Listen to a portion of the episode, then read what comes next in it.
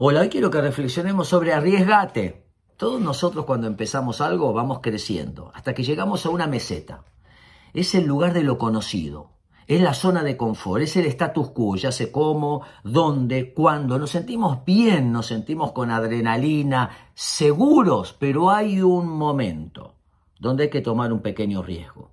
Porque si no, esa meseta nos va a llevar al aburrimiento, al estancamiento o al derrumbamiento entonces hay un momento donde intuitivamente tenemos que hacer un cambio, meter un pequeño riesgo. El riesgo tiene que ser pequeño, tiene que ser pensado, planificado, medido. Y ese pequeño riesgo nos puede llevar a volver a crecer y nuevamente volver a comenzar, pero en otra etapa. Vale la pena correr pequeños riesgos para ver a la larga grandes resultados. ¿Te estás arriesgando? Espero que les sirva.